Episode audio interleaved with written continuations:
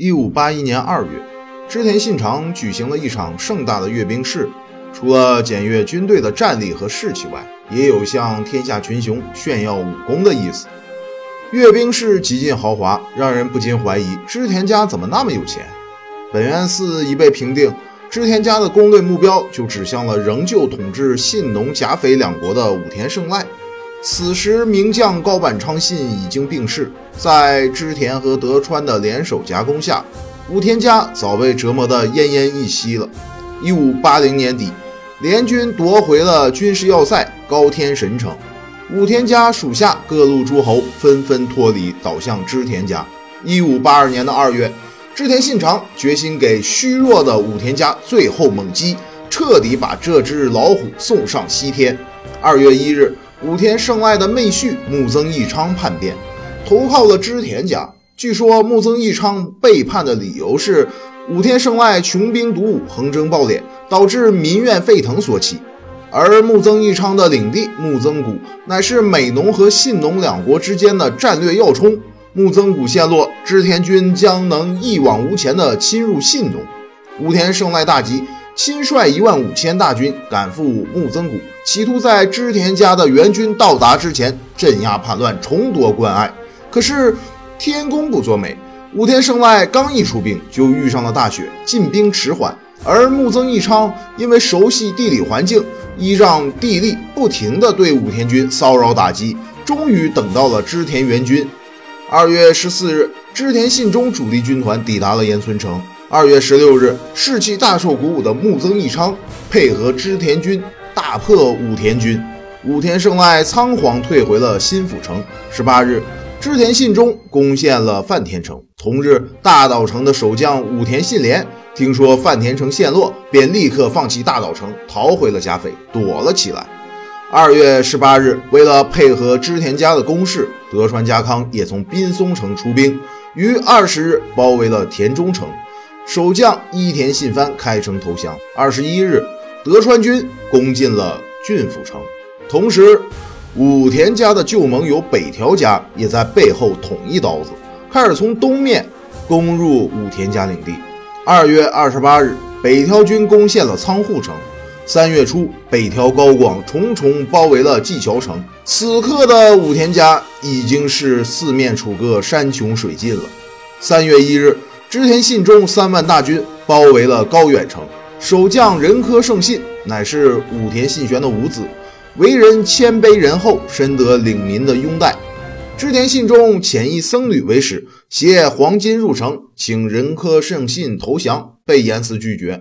为表誓死守城之志，仁科胜信还将使者切耳削鼻赶出了城外。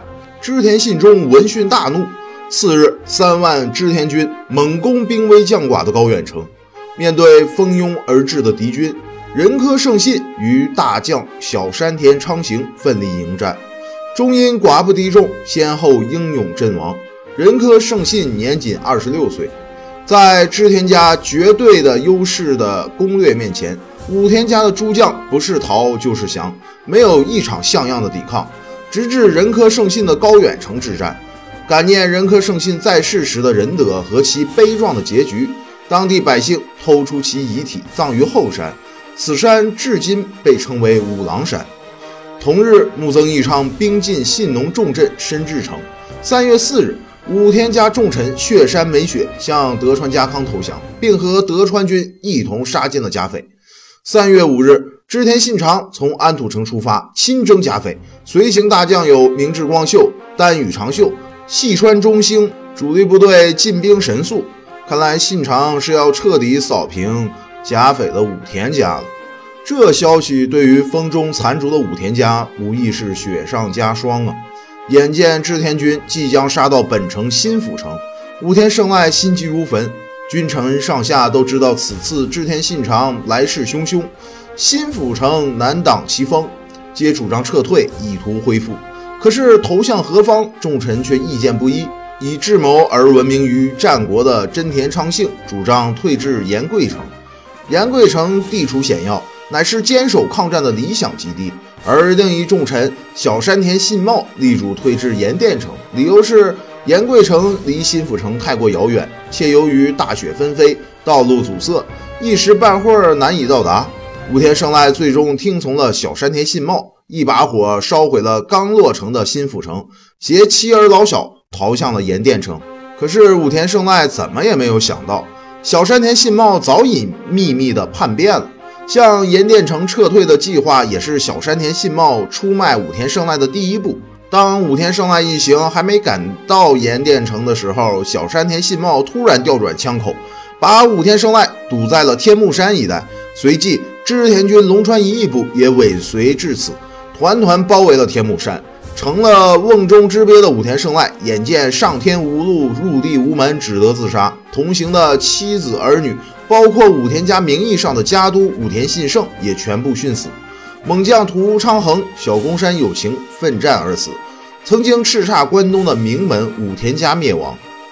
三月二十一日，信长在邹访面见了北条家的使者，接受道贺。二十九日，信长的本军到达了信浓，论功行赏。德川家康得到了整个郡河，龙川一义受封上野藩国，河高突龙受封甲斐，森长可受封大半信浓。木曾义昌除原有的领地不变外，更得到了信浓藩国的筑摩和安坛两郡。武田氏的领地被瓜分一空，但是直接害死武田胜赖的小山田信茂，非但没有得到任何封赏，其被主求荣的行径反而深为织田家所厌恶。四月，织田信忠随便找了个借口，便将小山田信茂处斩。这种卑鄙的叛徒，终于得到了报应。此时。武田氏才被讨灭，织田信长马不停蹄调兵遣将，准备立刻征伐四国岛。此次出征的将领，信长亦属三子织田信孝，并委派重臣丹羽长秀辅佐。四国岛顾名思义，此岛被分为四个藩国，分别为伊予、土佐、赞岐和阿波。此时此刻，整个四国岛几乎都被战国新兴大名长宗我部元亲纳入统辖范围，势力强盛，不可小瞧。长宗我部氏呢，原本只是土佐藩国一个名不见经传的地方豪强。此家族的兴起的奠基者，全赖长宗我部元亲的父亲长宗我部国亲。一五零八年，长宗我部氏在周围几大豪族的联手围攻下覆灭。年仅四岁的长宗我部国亲，在忠心家臣的掩护下，逃至当时在土佐最有势力的一条家。一条家的家督一条房家非常喜欢国亲这个孩子，于是多方斡旋，终于于一五一八年替国亲要回了居城港丰城。长宗我部家复兴，此后长宗我部国亲处心积虑增强国力，欲图争霸天下，在国亲。出色的谋略和治国方针下，周遭的豪强势力不是被拉拢，就是被消灭。长宗我部氏逐渐成为土佐最强大的势力。为增强士兵的战斗力，长宗我部国亲还推行了一领具足政策。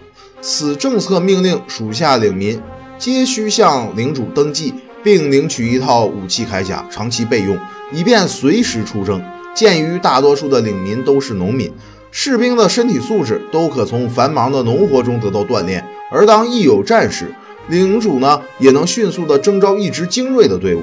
凭着衣领具足，长宗我部军在四国岛上可以说是所向披靡。一五六零年，长宗我部国亲在征讨世仇本山家的时候病死，年五十六岁。长子长宗我部元亲继位。元亲少年时体弱多病，沉默寡言，被人戏称为“肌弱子”。呃，也就是像女孩子的男孩。可是，当二十二岁的元亲第一次上阵杀敌时，仅率五十骑就冲垮了本山市千余人的军队，其勇猛的战斗力令世人刮目相看。家督之位坐稳后，长宗我部元亲便以迅雷不及掩耳之势扫荡了周围的豪强，斋藤氏、本山氏、安云氏、金野氏等等先后被灭。一五七四年，长宗我部元亲向家族的恩人。一条氏举起了屠刀。一条氏此时的家督是一条坚定，此人暗弱无能，宠信奸佞，残害忠良，弄得人心向背，国力已经大不如前。当长宗我部大军开道时，一条氏毫无招架之力。一条坚定只有逃亡，托庇于岳父家。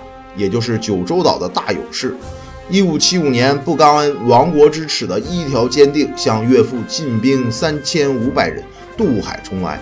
长宗我部元亲闻讯，立刻召集了七千三百人马迎击。双方在西土佐的四万石川，也称为渡川的地方隔岸布阵。战斗刚一开始，一条军就在长宗我部元亲的挑唆下，首先发起了冲锋。可是刚冲到河中央，长宗我部军阵内的铁炮攻势齐发，一条军死伤惨重，不得已后撤。此时，从河上游绕到对岸的长宗我部军的骑兵部队赶到，虎入羊群般的杀入了一条军阵中，一条军大溃。长宗我部元亲见时机已到，便命令全军渡河追杀一条军。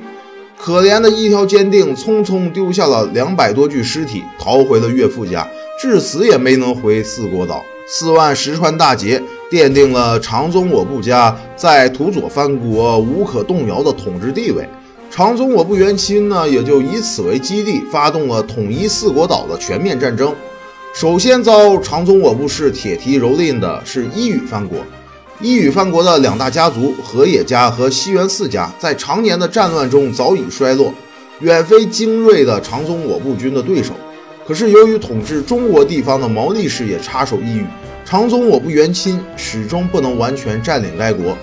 此时的织田家的势力如日中天，为了讨好这个中原霸主，长宗我部元亲于一五七五年首先向信长致意，紧接着又遣使觐见。织田信长正忙着对付武田上山本愿寺呢，根本没把目光放在遥远的四国岛。本着远交近攻的策略，信长非常仁慈地向长宗我部氏显示了自己的宽大，准许元亲。自主经略四国，虽然信长摆出与元亲亲善的姿态，可是也不忘了在使者面前揶揄元亲是无鸟岛上的蝙蝠。言下之意，等信长这只大鸟飞上四国岛，元亲这只蝙蝠就无处可藏了。得知自己被新起了个外号“蝙蝠”，元亲再明白不过信长的意思了。长宗我部是于织田氏一山不容二虎，鸟与蝙蝠之战终不能免。